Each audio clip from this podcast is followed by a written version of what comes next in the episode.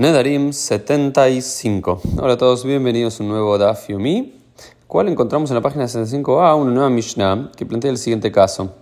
A Omer le aquel hombre que le dice a su mujer, Kola Nedarim Shetidori Mikan Ad Makom Ploni Arehen Kayamin, lo amarklum.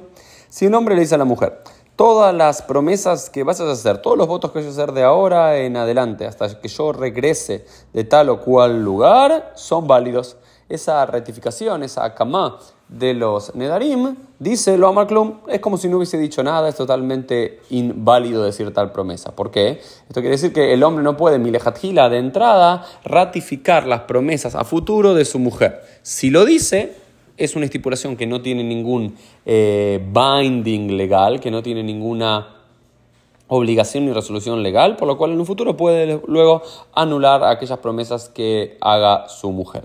Ahora bien, sin embargo, si dice Arehen Mufarin, si cambia todo, dice todas las promesas que hagas de acá en adelante hasta yo vuelta al lugar estarán anuladas de entrada, según Rabbi Eliezer, Mufar, según Rabbi Eliezer, eh, podrían estar anuladas de entrada. Es como que a priori uno podría a futuro anular las promesas que hace la mujer. Esa es la posición de Rabbi Eliezer Benilcanos. Pero Jamim dicen y no mufar. No, uno no puede hacerlo. Es después de escucharlo, después de, que la mujer le diga qué es lo que prometió, él lo podría anular. Pero de entrada, a futuro, no puede anular dicha promesa.